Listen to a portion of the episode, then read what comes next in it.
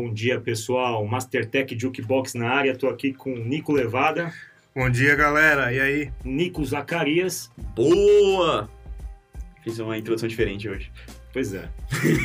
e a gente está com Pedro Boy aqui, que está consultando aqui a Barça para poder pegar um pouco da história dos Racionais. O importante é que a Barça acabou antes de surgirem os Racionais, então o Boy não está achando. Mas vamos lá, vamos começar. O episódio de hoje é para falar sobre a cultura do hip hop.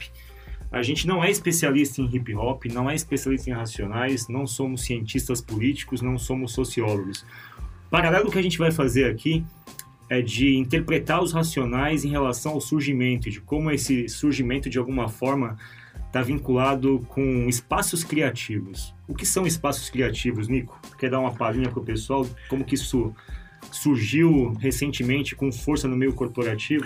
Cara, espaços criativos, na verdade, na minha concepção, é um rebranding para aluguéis ficaram caros, espaços de empresas têm custos fixos altíssimos e com o surgimento das startups que muitas vezes surgem sem grana e sem investimento e precisando sobreviver, a galera pegou um espaço extremamente caro e maior e fatiou em vários cubículos e aí, no, mesmo espaço, que é o nosso caso, onde a gente está, no WeWork da Paulista, acabam ficando várias empresas e isso diminui os custos. É, muitas vezes o marketing glorifica esse tipo de coisa, mas na verdade é só uma contenção de custo, né? Pois é, é uma visão. Estamos aqui com o Nico que tem essa visão, eu concordo com boa parte dela. O Zaka é um universitário, o que você tem para falar de espaços criativos? Qual é a tua percepção? O garoto aí no alto dos seus 19 anos, aquela... Experiência de, na vida, cheio né? de hormônio Cheio de espinha na cara. soltando amor pelos poros. Fala aí pro pessoal. Soltando amor pelos poros é fora, né? então, tipo, um espaço de coworking, assim, na minha visão, é muito mais um espaço criativo, porque ele, ele é um espaço diferente, ele não é tão fechadinho como é numa empresa, tipo, um lugar padrão, né? Ele, ele é mais aberto, a gente tem aquele espaço para você poder conversar com pessoas de diferentes lugares, é meio que como uma. É como se fosse tipo um, um squad gigante, sabe? É assim que você vê? É assim que eu vejo, como um squad gigante. Po- com po- várias empresas e pessoas. tipo, Posso te fazer uma pergunta? Na verdade, é para todos vocês aqui. É, vocês acham que isso realmente funciona ou é mais um discurso? Eu acho que funciona um pouco. É, Eu tenho Acho que opinião. Eu acho que no final das contas o que se questiona aí, acho que o Boy podia contribuir, porque o Boy é um músico e o Boy participou muito ativamente de uma cena onde você encontrava pessoas que tinham objetivos comuns para poder trocar dica de instrumento, enfim, essa flanela legal, cai bem no corpo, beleza, esse acorde, como é que você tirou tal. O Boy pode falar um pouco de cenas de ambientes criativos no lado da arte aí. É, não, não só essa troca de, de material, né? Na verdade, a maior troca que a galera tem, pri- principalmente, assim, pela, pelo pouco de experiência que eu tive aqui no Brasil, é, é de você fazer a conexão entre bandas, entre cidades, entrar no circuito de para tocar. Então, para você tocar em uma outra cidade, é muito mais fácil se você conhece o pessoal da cena, se você está interagindo com o pessoal. E muitas vezes é, um- é uma troca de contrapartida. Você vai tocar no Rio Grande do Sul, o cara do Rio Grande do Sul vem e toca, vai tocar no Rio Grande do Norte e vice-versa. Legal. Então, tem esse senso de comunidade muito forte eh, eh, no mundo da música e sempre teve, assim, até hoje tem. Vamos falar de criatividade nesses três pontos que vocês abordaram. Eu queria botar um pouco de peso agora no episódio dos racionais. Pô, que associação que a gente vai fazer com coworking racionais? Bom, vamos voltar aqui na história de São Paulo, que é sempre importante. A gente é de São Paulo, é sempre bom se associar com as nossas coisas. Nelson Triunfo, Pernambuco. Um dos maiores dançarinos que esse país já teve, um dos precursores do break em São Paulo. Tem um documentário chamado Da História do Hip Hop em São Paulo. É um documentário curto de 15 minutos. Depois a gente pluga aí a referência. O que, que o Triunfo disse? Nelson do Triunfo, ele de alguma forma trouxe para cá a cultura de você ocupar as ruas com dançarinos, com artistas, coisa que já acontecia no Nordeste, muito fortemente, com frevo, enfim, em Pernambuco. E em São Paulo, na década de 70, tinha os chamados bailes. Os bailes são nada mais do que as baladas de hoje. Você tinha os bailes de música black. Palmeiras tinha uma parte social, tem uma parte social ainda, que meio que hospedava os bailes de música black. James Brown tocou no Palmeiras em 78. Caramba. No clube? No Palmeiras? clube, no clube, no clube, num desses sabia. bailes de música black. E final da década de 70, início da 80, a cena, a questão de você se juntar para ir para baile era muito forte, assim. Hoje os baile funks também resgatam esse tipo de senso comunitário. E no centro de São Paulo, as pessoas trabalhavam a semana toda e nas sextas-feiras para se unir com pessoas de interesses iguais, assim. Fala aí, Só pegando um pouco o seu gancho aí, é, aqueles, falam, e falando um pouco de Racionais, é, não Racionais especificamente, mas Mano Brown, esse último CD que ele lançou, o Bug Nipe, ele tem alguma correlação com, com essa época aí? Eu- Eu acho que é um resgate do Mano Brown, algumas coisas que a gente pode até percorrer ao longo do episódio, assim. Mas tem a ver.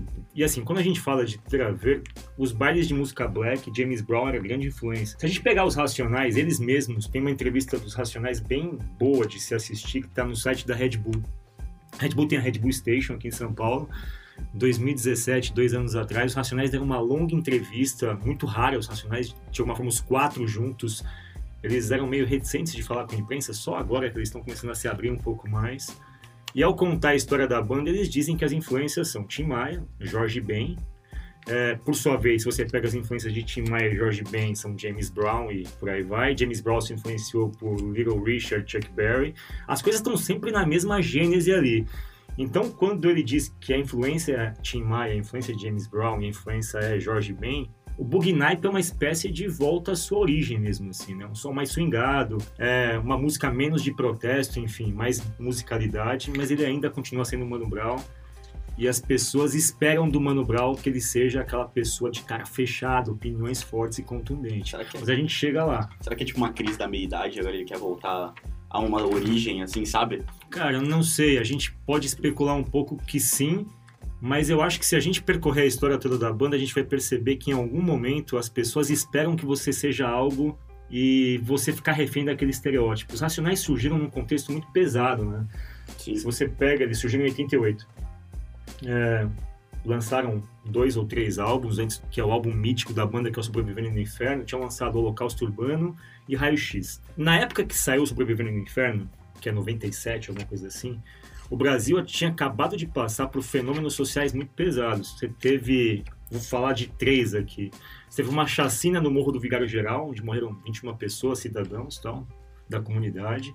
Você teve aquele atentado contra as crianças na Candelária, no Rio, onde a polícia passou atirando a esmo e deixou Na vários igreja, feridos né? na igreja. Na, na frente de uma, de uma igreja, né? Sim. É muito simbólico isso. E inclusive. você tem um episódio central do álbum, que é o Diário de um Detento, que é a música que sintetiza o espírito daquilo que aconteceu no Carandiru na, na chacina que matou 111 presos em 92. O álbum dos Racionais vem nesse caldo cultural de tentar meio que amplificar aquela situação de momento. Então, naquela situação, e aí eu vou deixar uma recomendação para vocês.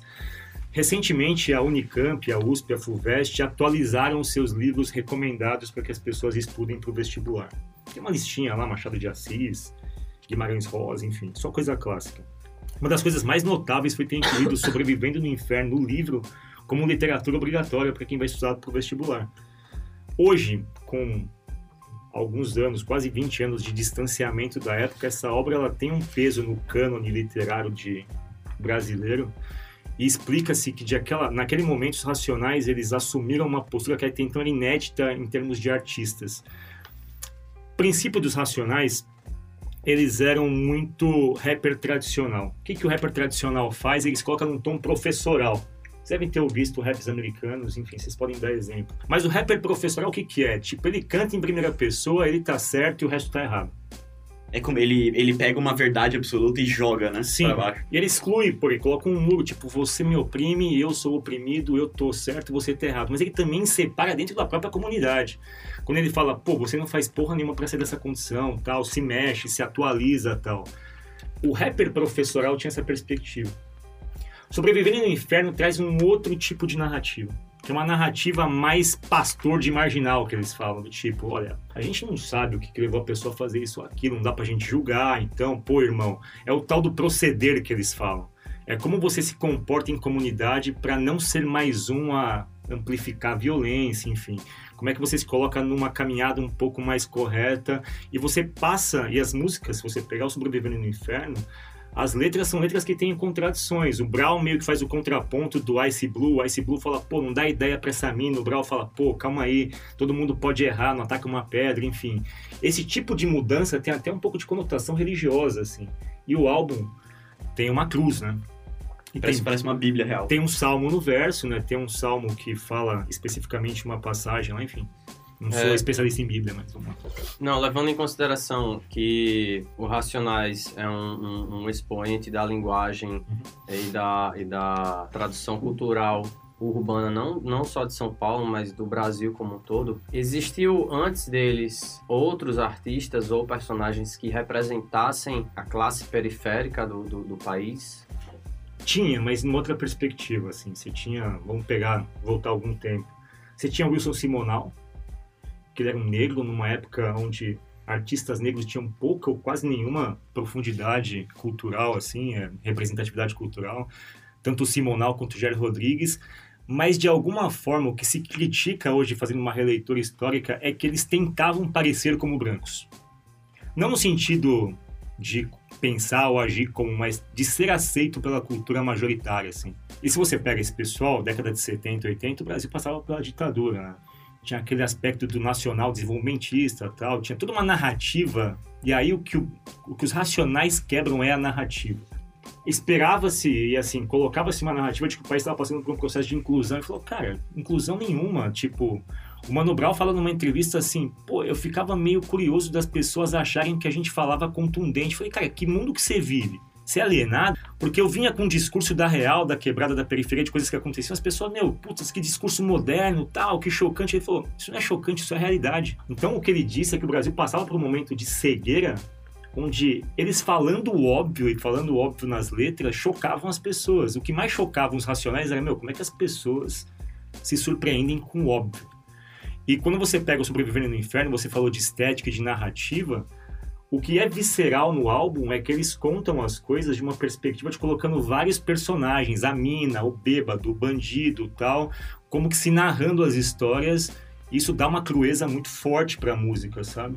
Então se você me perguntar se tinha alguém antes, talvez houvesse, mas com tanta é, não digo contundência, com tanta reali é, realidade, com tanta crueza, acho que eles foram os primeiros. E se você pegar os Racionais e colocar um, um marco no tempo, eles foram um vetor cultural.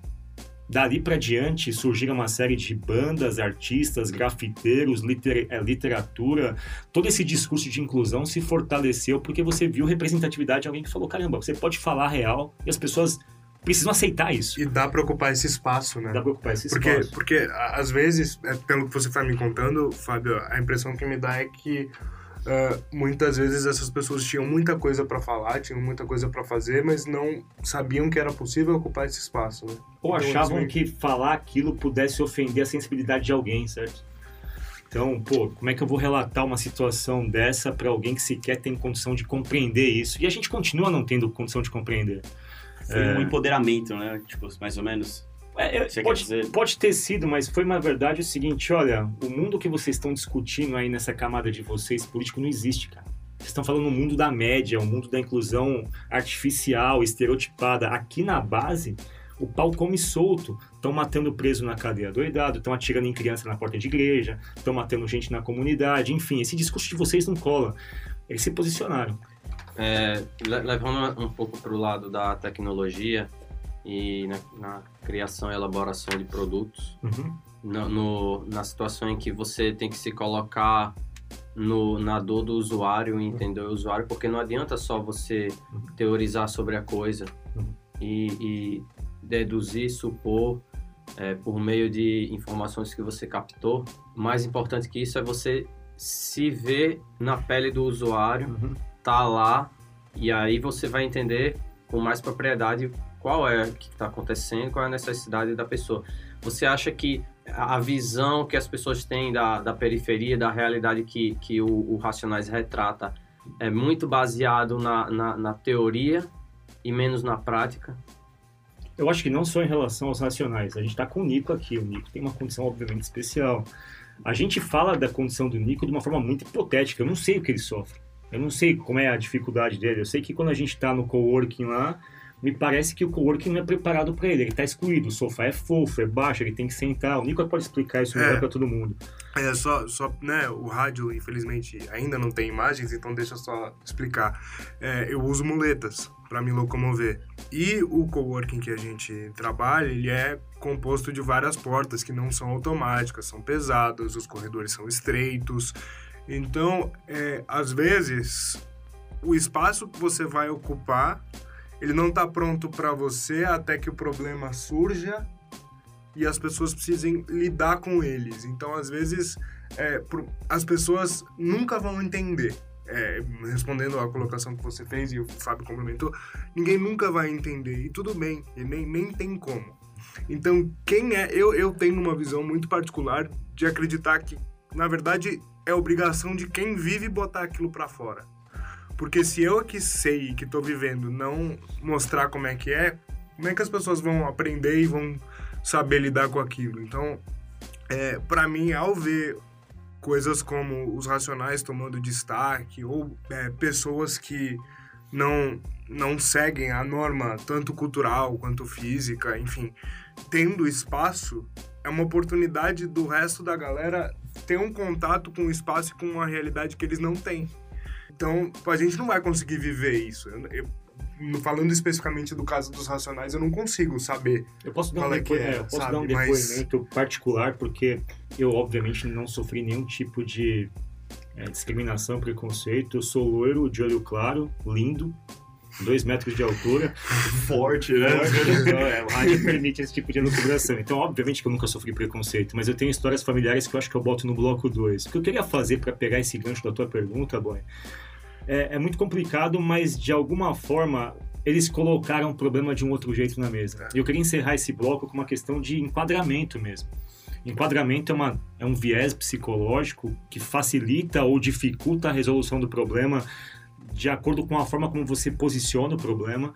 O que os racionais fizeram no momento que eles, obviamente, surgiram no mainstream foi colocar a questão da violência contra o negro, contra a periferia, das mazelas sociais, de uma forma um pouco mais crua, sem cosmético na mesa. Cara, tá acontecendo isso. Sim. O problema é esse, olhem para ele dessa forma. A partir daquele momento, é, de uma forma ou de outra, várias iniciativas surgiram. Se a gente vê hoje inclusão, debate, e questiona se isso está indo para o lado correto ou não, se está suficiente ou não, aquele evento foi determinante. E aí eu queria só para deixar uma- um tom para o Nico colocar aqui o encerramento do bloco, a gente falou muito de narrativas aqui.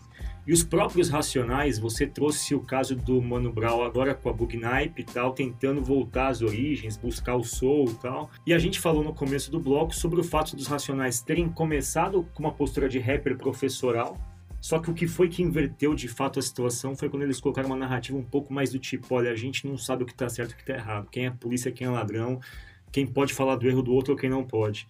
Tem duas músicas que contrapõem essas duas narrativas. Acho que é um bom ponto para a gente fazer uma, uma quebra do bloco e voltar depois para discutir um pouco mais de espaços criativos, mas foi necessária essa introdução. Sim, e é até amarrando com o que você falou no começo do bloco, os racionais falam, cara, por que que vocês estão tão abismados? A gente só falou o óbvio. E às vezes só essa questão do enquadramento, se fazer o óbvio fosse fácil, já tinha inventado outro parabéns pra você, né? Pois é. É, é- às vezes a grande questão é como você encara a situação e não o que você diz sobre ela propriamente dito. E esse é o grande valor. Então a gente Então, sobre, duas aí. é, sobre, sobre os contrapontos que o Fábio propôs, a gente vai de duas músicas dos Racionais mesmo. É, primeiro, Beco Sem Saída, e depois capítulo 4, versículo 3, um clássico. Comparem as duas narrativas e percebam como o discurso muda e tentem interpretar isso dentro de um contexto corporativo. Se você está sendo muito professoral, falando com seus funcionários de uma forma um pouco mais dono da verdade, ou se você está colocando um ponto de vista um pouco mais inclusivo, se abrindo e permeando o debate de opiniões contrárias. São duas versões distintas e são duas peças culturais muito importantes para a gente colocar numa mesa de discussão e se questionar enquanto cultura corporativa. Racionais.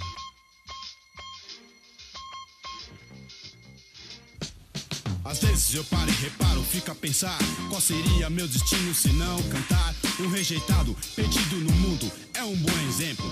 Irei fundo no assunto, fique atento, a sarjeta é o lar, não muito confortável. O cheiro é ruim, insuportável. O viaduto é o reduto nas noites de frio, onde muitos dormem e outros morrem. Ouviu? De indigentes pela sociedade.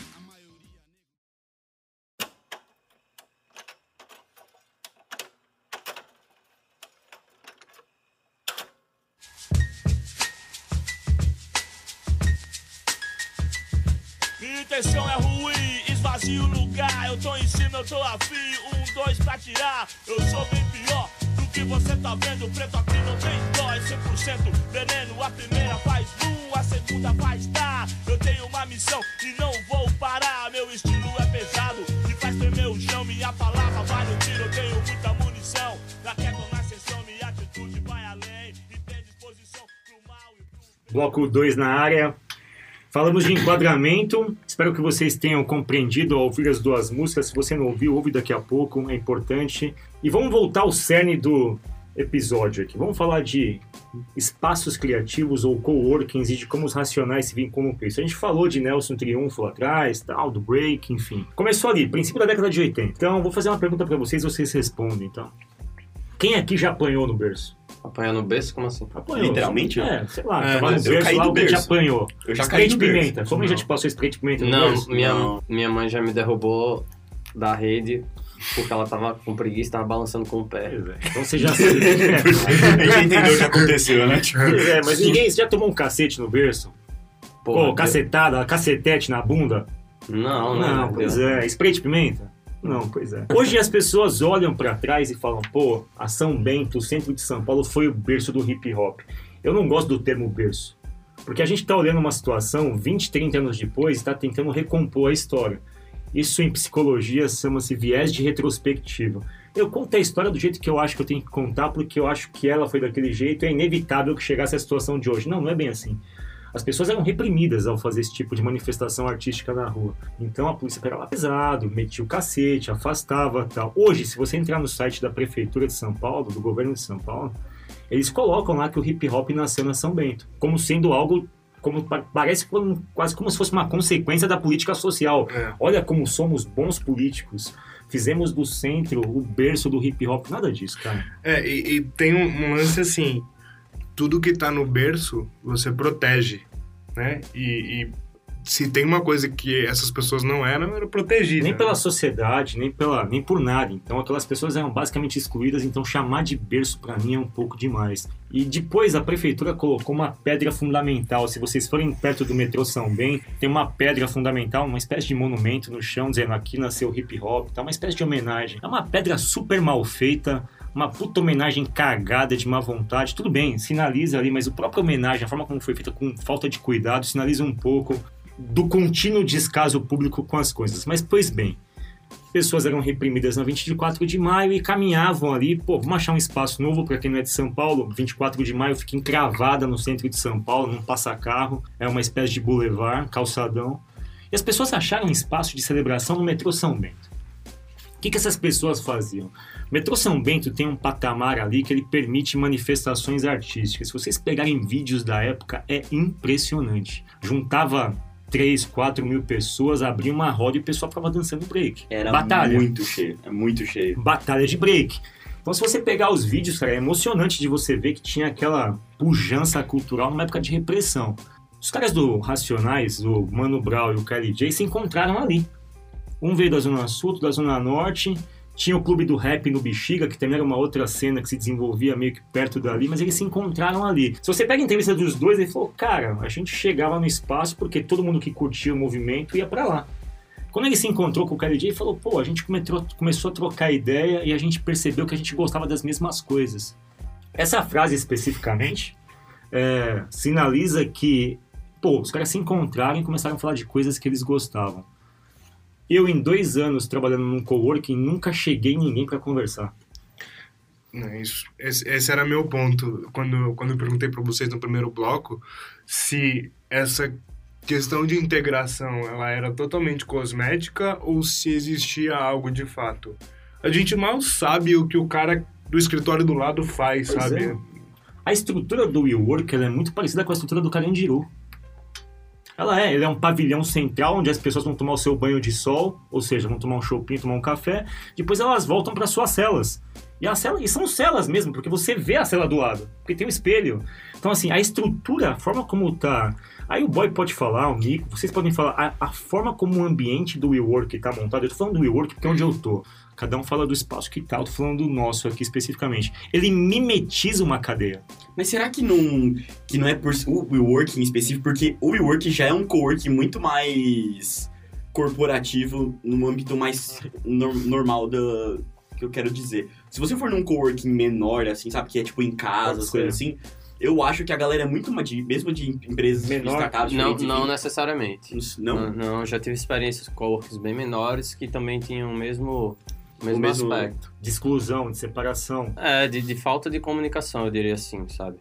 É, e o engraçado é que nós é, criamos produtos para que eles facilitem nossa vida e inclusive na comunicação, né? Mas esses mesmos produtos e tecnologias que nós criamos e usamos é, estão fazendo exatamente o contrário e, e- e excluindo, criando bolhas ainda maiores é, sociais e isso se configura muito forte, pelo menos no, no cenário que a gente está hoje. Né? E aquele não é um espaço de coworking, como bem o Nico falou, cara, é um espaço que as pessoas estão economizando aluguel. Elas Sim. moram num pequeno cortiço, cada um no seu espaço, porque o aluguel é dividido, mas a gente não pode chamar aquilo de um espaço criativo. Não tem criatividade ali. Cara, eu vou, vou colocar uma questão aqui pra polemizar eu queria saber a opinião de vocês. É, quanto os coworkings não são uma glorificação de um sintoma ruim da nossa sociedade, como por exemplo o Uber.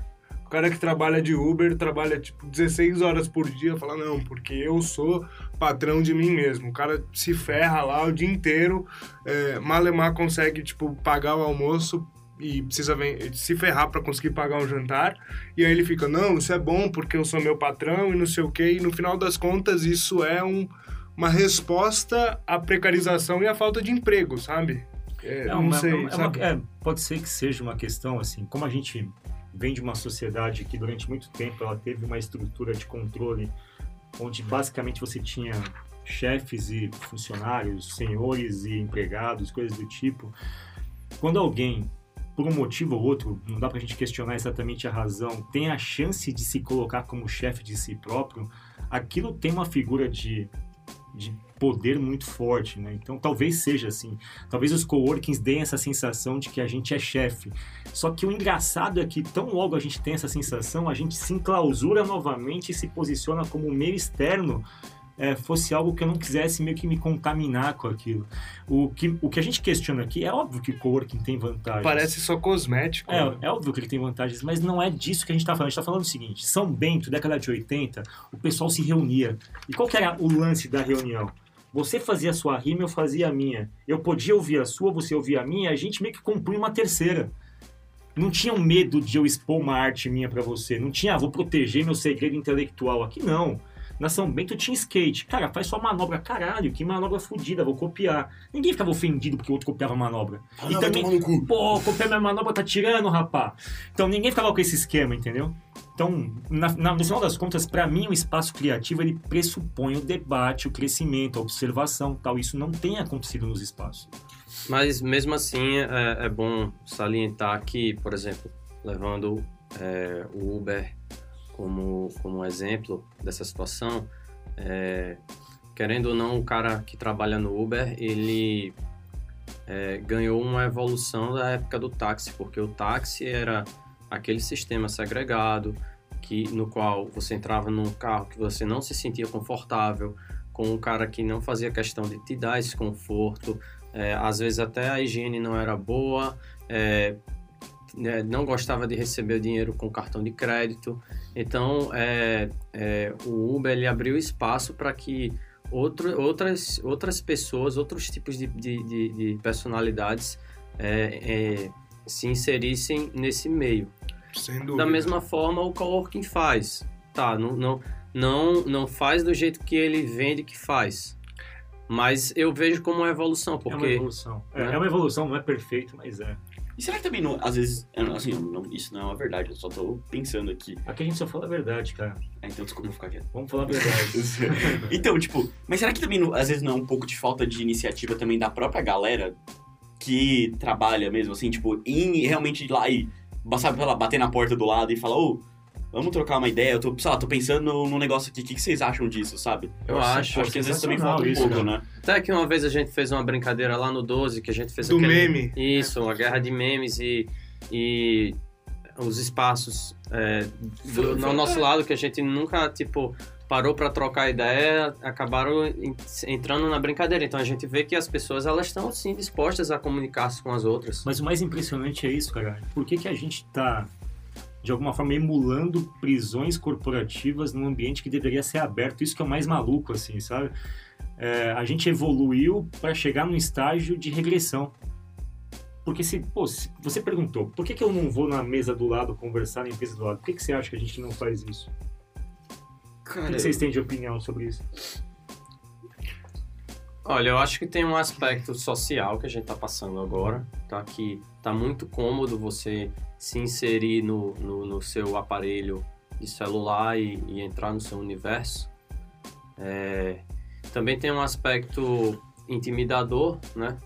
Tem, é, tal- e aí é um pouco de especulação minha no, no que confere a você ter uma ideia e querer proteger a sua ideia. E e, e o aspecto social mesmo de, de, de sentir um pouco que, que há um- um- uma certa competitividade ali naquele lugar. É. Talvez seja um enquadramento de novo, né? Porque Uhum. lá na São Bento, década de 80, e quando eu falo da São Bento, pessoal, estudem um pouco do fenômeno, pesquisem na internet, enfim, vejam os documentários, a gente vai colocar referências. Não surgiu só o hip hop, ali. Não. surgiu o skate, Mineirinho, Sandro, Mineirinho, campeão de skate, é, o grafite, os gêmeos surgiram ali. Eles frequentavam a mesma cena, eram linguagens artísticas diferentes que meio que sorviam aquela cultura. Então, mas qual que era o enquadramento dali? Por que, que as pessoas se dirigiam tal? Porque elas sabiam que ali elas iam trocar ideia. Então, Galeria do Rock é a mesma coisa. Fala um pouco da Galeria do Rock, Nico. Por que, que as pessoas vão pra Galeria do Rock? Elas vão pra ficar protegendo as suas, seus álbuns, suas bandas? Não, cara. Ninguém vai fazer isso. A É. galeria do rock, ele, ela, ela, ela se, se configura economicamente é, no, no compartilhamento, né? Sim. E, e na mistura de tribos também, né? Isso. Porque se você vai na galeria do rock, cada andar tem é, uma cena, cada andar tem um tipo de produto e um tipo de cultura. Então, você vai lá, cara, tem desde a loja que vende tênis de colecionador, que custa caríssimo, até o cara que faz tatu e, tipo, vende camisa de silk, sabe? De banda. Tem cada, é, tipo, eu acho que até o, sub, o primeiro subsolo, eu acho que, tipo, vende muita coisa, tipo, dessa arte, mais arte de rua. Coisa cultura assim. negra na subsolo. Sim. É, aí, aí o, o primeiro andar é, tem mais tênis, também ainda tem hip hop, aí o segundo é, rock, e aí, tipo, E, mas, é, pelas minhas pesquisas, Fábio, até estava conversando com o Zaka sobre isso, é, antes de ir para São Bento, o hip hop tava lá, né?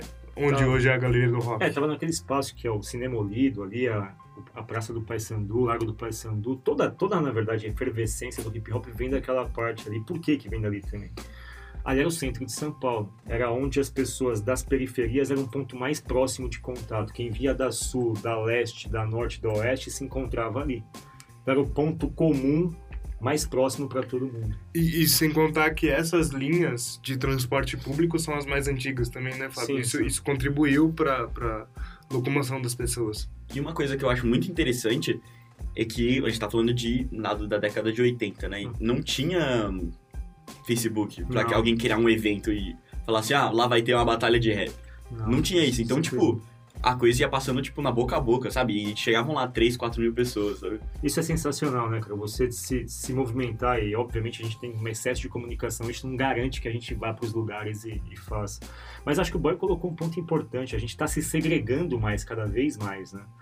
E quando a gente coloca esse debate de questionar os espaços criativos e puxa os racionais, é, é engraçado, né? Porque o racional, os racionais, o skate, o grafite surgiram num espaço, mesmo num contexto de autoexclusão, eles acharam espaço. E a gente hoje, com bastante debate e bastante liberdade, está buscando a prisão, está buscando. É muito antagônico quando você pega esses dois discursos e faz metáforas comparativas. Um discurso questionava a opressão, mas questionava a opressão na rua. E hoje a gente debate a liberdade preso. É muito maluco isso. A gente debate a liberdade preso. E a gente, é, é, essas inversões de valores elas são chocantes.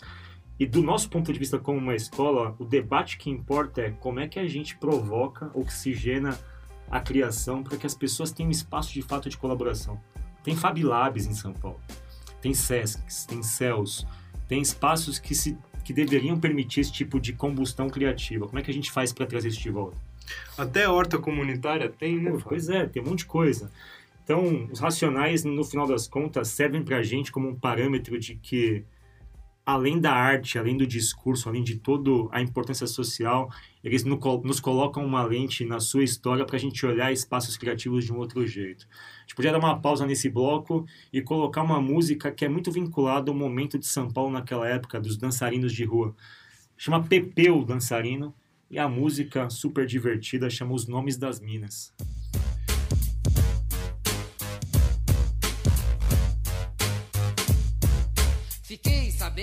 Tem um tal de Pepeu que canta rap bem melhor do que eu. Em matéria de combate, vamos combater.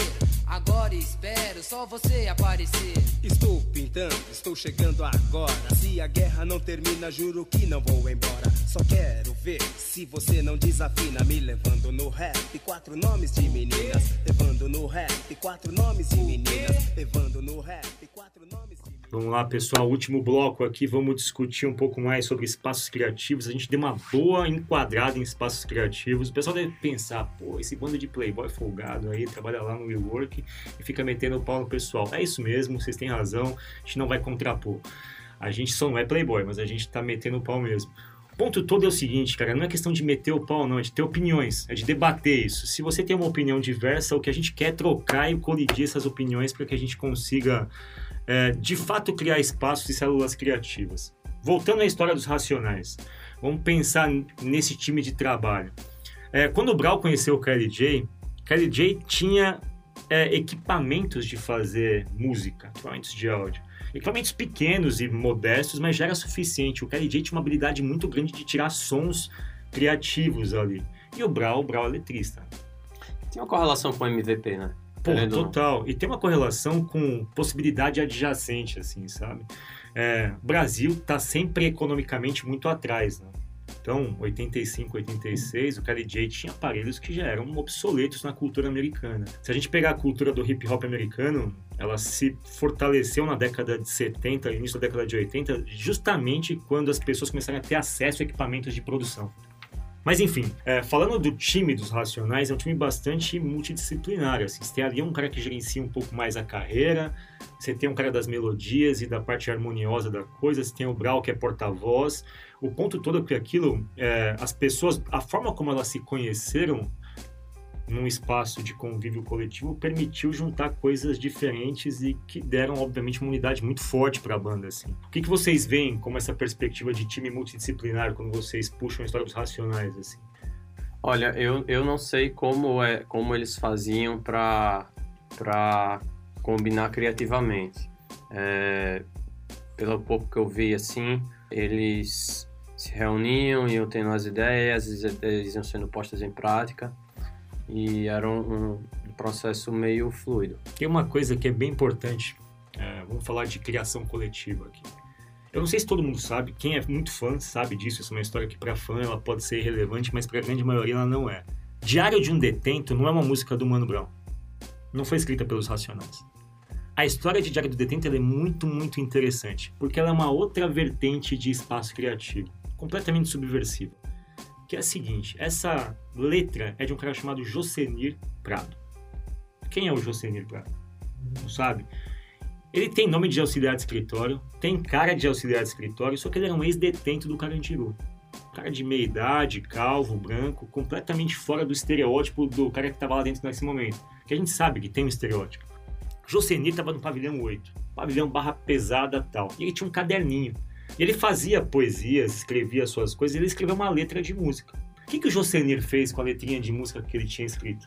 Ele passou na mão de todo mundo na cadeia. Tipo, dá uma olhadinha na minha letra e vê o que, que você acha. Representa a gente? É o que a gente é? É o que vejam? É o que é da forma como vem a gente e tal. O Josenir circulou aquele caderninho com o protótipo do Diário de um Detento para todo mundo ler. Isso é o que a gente chama de outro café nas dinâmicas corporativas. Você pega uma ideia, as pessoas começam a escrever em cima. Depois que ele tinha a ideia lá, ele falou, pô, vou chamar o Brown. O Brown já era um cara famoso no meio do rap, já tinha dois ou três LPs naquele momento. O Brown foi na cadeia, leu a letra de música, ele dá essa entrevista e fala, porra, cara, fiquei tremendo na base, porque se aquela porra fosse uma merda, como é que eu ia reagir na frente dos bandidos e tal? Porque ninguém dos Racionais, dos Racionais ninguém pegou cadeia. Eles cantam uma música de área de um detento, mas eles especificamente, nenhum deles é ex presidiário. Essa letra é de um terceiro. O Brau falou, pô, do caralho. O cara falou, então grava aí. E deu na mão do Mano Brau e aí surgiu o sucesso de Área de um Detento. Mas qual que é a importância disso? Vamos pegar a construção dessa música. Ela foi construída na cadeia por alguém que estava querendo relatar a vida das pessoas como ela era. E essa pessoa, num gesto criativo, submeteu a ideia dela para todas as outras pessoas validarem. É sensacional isso. Isso está muito ligado com, com a criação de produto. Pois é, e foi Porque criado dentro não- de uma cadeia, Isso. boy. Não foi uma especulação dele. Não foi, um, não foi um- um- um- uma reunião de design thinking para clusterizar problemas. Foi uma vivência real. Que ele testou a hipótese, né? Testou a hipótese e Validou, né? validou exatamente. E aí depois produziram a música que veio a ser o sucesso dos Racionais. Mas quando você falou de processo criativo, cara, o fato de você estar preso numa cadeia nunca te impediu de criar. Haja visto Nelson Mandela, enfim, todas essas histórias edificantes que a gente tem. Mas falando de questões criativas e voltando pro álbum Sobrevivendo no Inferno, o Mano Brown também dá uma entrevista dizendo o seguinte, cara, esse álbum até hoje, hoje eu tenho dificuldade de cantar essas músicas, ele fala. As músicas têm um tom sombrio, pesado. Quando eu entro na vibe da música, eu fico mal tal. É muito inferno na música, é muito papapá, é muito tiro, é muita droga tal. E as pessoas vinham pro show meio que carregadas, do tipo, é isso aí tal, vinham armadas. Isso atraía um tipo de energia ruim pro show. Pessoas brigavam, tinha tiro na porta da balada tal. O Mano Brown e os Racionais ficaram meio que, porra, cara, puta sucesso, mas esse negócio assustou a banda. Tanto que a banda, depois de passar pelo processo de lançar e ter a turnê, ou enfim, os shows da, da- do álbum, deu um hiato de dois anos. Tipo, cara, isso não é o que a gente quer fazer. Ou seja, imagina que você é uma empresa, tem um produto que faz muito sucesso, só que de alguma forma você fala, cara, não é isso que eu queria que as pessoas gostassem, cara. Tudo bem, mas tá vendendo pra cacete. Putz, mas não é o que a gente gosta. Nesse momento, a startup Racionais MCs pivotou o negócio deles. Falou, porra, não é o que a gente quer fazer. Eles ficaram dois anos sem fazer nada, só treinando. Tipo, vamos tentar achar um som que resgate o swing, que resgate o prazer da melodia, tal, que coloca a gente numa outra vibração onde a gente tenha prazer de tocar. Que tinha acabado o prazer. E aí, nada como um dia após o outro, porque o álbum seguinte já tem uma outra estética, uma outra levada. E aí a gente vem, na consequência, cada um tem seus projetos solos e chega o Mano Brown com o Bug Night agora como uma evolução, cara. Tipo, a gente começou assim. Você começa um negócio, legal, mas às vezes o negócio não é o que você gosta, cara. Tipo, tá fazendo sucesso, mas não é o que a gente queria fazer. Aceita o sucesso, mas tenta criar e pavimentar um caminho para uma outra coisa. Então, quando você olha os racionais para além da música, da questão social, tem uma série de lições. A gente falou de enquadramento no primeiro bloco, a gente falou de criação coletiva agora, e a gente falou de pivotar uma estratégia. Porque não estava muito vinculada com o que os integrantes achavam que pudesse ser sustentável no longo prazo. Até hoje, quando alguém vai entrevistar o Mano Brown, alguém espera que ele vai meter o pau na polícia, no governo. Eles querem uma definição, eles querem uma declaração bombástica dele. E fala, cara, eu quero sorrir também. Eu também quero falar de sexo, de amor, de relacionamento. Também quero cantar um soulzinho gostoso. Quero poder cantar músicas para as pessoas dançarem. Então, a gente fica meio que refém de fórmulas de estereótipos em criação e às vezes a gente cresce e se desenvolve. E quando a gente olha para trás, a gente fala, pô, mas tá muito legal, fez muito sucesso, mas não é a gente. Vocês conseguem lembrar de algum caso parecido? De alguém que ficou refém do seu próprio, do seu próprio estereótipo? Consigo lembrar do caso, do nosso caso, por exemplo. Pois é. A gente está se reinventando enquanto escola, porque a gente vendia um produto e a gente começou a, a, a não se sentir mais... é, Representado por ele. né? exatamente. Acho que o Bob Dylan também, né? Bob Dylan. É. Ah, Marilyn Monroe, cara. Ela era um símbolo sexual.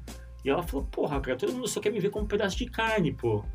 Mesma coisa a Elsa Soares, que todo mundo quando vai falar com ela quer que ela fale alguma coisa representando a, a, a realidade dos negros. Ela, porra, todo mundo fica buscando, né? Mas, mas, cara, você sabe que com essa história da, de usar muleta e de com pessoas defici- com deficiência em geral, é uma das grandes brigas do movimento é, cara, você só chama pessoa com deficiência pra falar da deficiência e pra falar, tipo, da perspectiva de um assunto X em cima da deficiência. É tipo, tá, beleza, você vai, só porque a pessoa tem cabelo claro, você vai chamar ela pra falar só disso. É. Só porque o Mano Brown é, escreveu um disco pesado, ele tem que estar sempre carrancudo, sabe? As pessoas são organismos complexos, elas vão além disso e elas, às vezes, ocupam mais de um espaço ao mesmo tempo. Ô, segura esse ponto que ele é importante. É a mesma coisa numa empresa quando a gente faz uma roda coletiva para discutir e a gente espera que do designer só saia a opinião de design.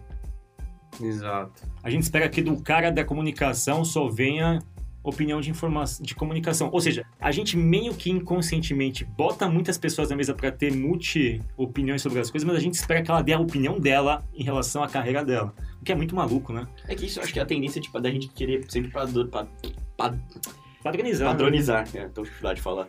De padronizar as coisas e acho que vem disso, basicamente, né? Mas é, e, e é engraçado, é, volta naquela questão de sempre. O ser humano precisa colocar as coisas em caixinha, cara. Isso é com, com sexualidade, com espectro político, com qualquer coisa. Tipo, você precisa classificar as coisas, você precisa organizar, precisa colocar tag nas paradas, sabe? E não funciona assim, as coisas são complexas. Pois é, mas isso é muito importante, porque se o boy fosse para uma mesa de reunião agora e fosse falar de finanças, certamente alguém falaria, pô, mas isso não é teu lugar de fala. Mas isso é, isso é, Mas isso é uma coisa louca, isso. porque ele podia falar um ponto super importante. é uma necessidade também de desconstrução. Porque é, é muito claro que dessa forma o processo não funciona de- é, com eficiência. Você, ah, sou desenvolvedor, isso não me compete, isso não está não tá, é, não, não tá no meu espectro. Aconteceu isso também quando a gente fez um, uma, um treinamento em uma outra empresa grande e alguém levou esse, levantou esse questionamento e a gente estava exatamente ensinando um processo que é de criação coletiva. Então não faz sentido, porque é, você como desenvolvedor precisa estar em comunicação com, com o time de produto e o, o time de marketing. é, quem gosta de fazer MVP é, tem que entender que ah, tem o seu valor, mas existem outros valores. Então, é, nada vai se criar sozinho, a não ser que você seja completamente autônomo. Se você está trabalhando em time, em, em coletividade, entenda que é, a pessoa pode estar trazendo algo que vai ser vantajoso até para você mesmo. Até como uma formulação de raciocínio. Se a ideia de fato não for boa, ouvir o raciocínio do outro ajuda você até mudar a plasticidade do seu argumento e tal. Tem outros elementos, não é só a verdade ou a suposta contribuição, da, a qualidade da contribuição, mas você ouvir como o outro raciocina te aproxima, inclusive, de saber expor uma ideia diferente, também reenquadrar a ideia. É, e. e Desculpa, Nico, vo-. Voltando nisso que o, o boy tá falando, cara, na minha concepção, isso vem de um- uma construção histórica de revolução industrial, que é a gente precisa formar é, operários para as fábricas que sejam especialistas. Um vai apertar o parafuso, o outro vai martelar o prego, e a gente, como escola, por entender que durante muitos anos a, a única função de uma escola era formar mais operários para gerar desenvolvimento econômico para as fábricas crescerem, a gente precisa interromper isso como Mastertech e, e colocar uma educação que de fato emancipe as pessoas para que elas consigam sair das caixinhas e ocupar outros espaços, né, Fábio? Até por isso que a gente está ressignificando as nossas coisas. Ou que pelo menos exerçam uma capacidade de raciocínio, de crítica, de pensamento crítico um pouco mais densa, assim, que as pessoas comecem a questionar as coisas e interpretar, como a gente está fazendo nesse episódio. Para entender os racionais, você não pode começar a história junto com os racionais, tem que descer alguns degraus, tentar entender o contexto daquela época. Quem veio antes? Quem é Nelson Triunfo? De onde ele veio? Por que, que ele tinha esse poder de arregimentar pessoas e colocar na rua para fazer essas pessoas celebrarem, dançarem? Por que, que a Estação São Bento ficou famosa? Por quê? Por quê? Por quê? Por quê? Tipo, quando você questiona, você começa a fazer associações que remeteram a uma associação que a gente comparou um coworking com uma estrutura de um presídio. E que, de alguma forma, intelectualmente falando, se assemelham, né? Com a diferença de que no presídio uma música foi composta e passou na mão de todo mundo. E a gente nunca fez algo muito parecido com isso dentro de um coworking, ou seja, liberdade e prisão são estados físicos, mas também são estados de aprisionamento de consciência. Se a gente está dentro de um espaço criativo com a mentalidade presa, a gente não vai conseguir fazer nada. Então, pode parecer um clichê, mas independente do espaço, é a gente exercer essa liberdade de pensamento e dar fluidez para as coisas e, obviamente, colocar mais gente na mesa. Eu, Pode falar, Nico, vamos nessa, não, meu velho. eu só ia falar assim que disso que o boy tava falando, que a gente tem um exemplo prático aqui mesmo. Tipo, você, Fábio, Uhum. fez contabilidade, não é? Sim, ciências O... contábeis. Ciências contábeis. O boy, ele é músico também. Uhum. E aí, você, Fábio, tá falando de música. É como se o, o boy virasse e falasse assim, não, você não tem direito de falar isso, Sim. porque você, não, sei lá, você não tem uma formação de música, você não sabe disso, sabe? E só o boy pode falar. E nem Beleza. faz sentido. Isso não faz É, sentido. exato. Pois é. Mas vamos, vamos fechar com o Diário de um Detento, Fábio? O que, que você Vamos acha? fechar com Diário de um Detento. Vamos fechar com duas. Tempo Bom, que é do Taíde DJ1. Taíde DJ1, oriundos da São Bento. E se você ler com atenção a letra de Tempo Bom, ela é quase como se fosse uma nostalgia, uma lembrança nostálgica da época. E lá ele cita personagem, cita São Bento, cita a cena. É uma descrição, uma narrativa bem bonita daquela época da, do nascimento do hip hop. E Diário de um Detento, o clássico Josenir Prado, essa história que a gente colocou no último bloco.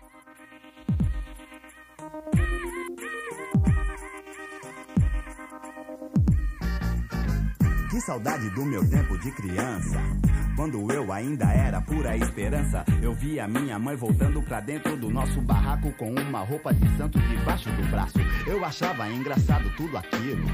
Mas já respeitava o barulho do atabaque. E não sei se você sabe a força poderosa que tem na mão de quem toca. Um toque caprichado, o santo gosta. Então me preparava pra seguir o meu caminho, protegido por meus ancestrais.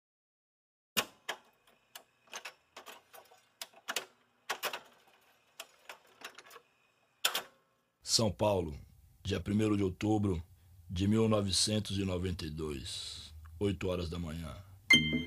Aqui estou mais um dia, sob o olhar sanguinário do vigia. Você não sabe como é caminhar com a cabeça na mira de uma HK. Metralhadora alemã ou de Israel, estraçalha ladrão que nem papel. Na muralha em pé, mais um cidadão José, servindo um estado, um PM bom, passa fome metido a Charles Bronson. Ele sabe o que eu desejo, sabe o que eu penso. O dia tá chuvoso, o clima tá tenso. Vários tentaram fugir, eu também quero. Esse podcast foi produzido pela Mastertech.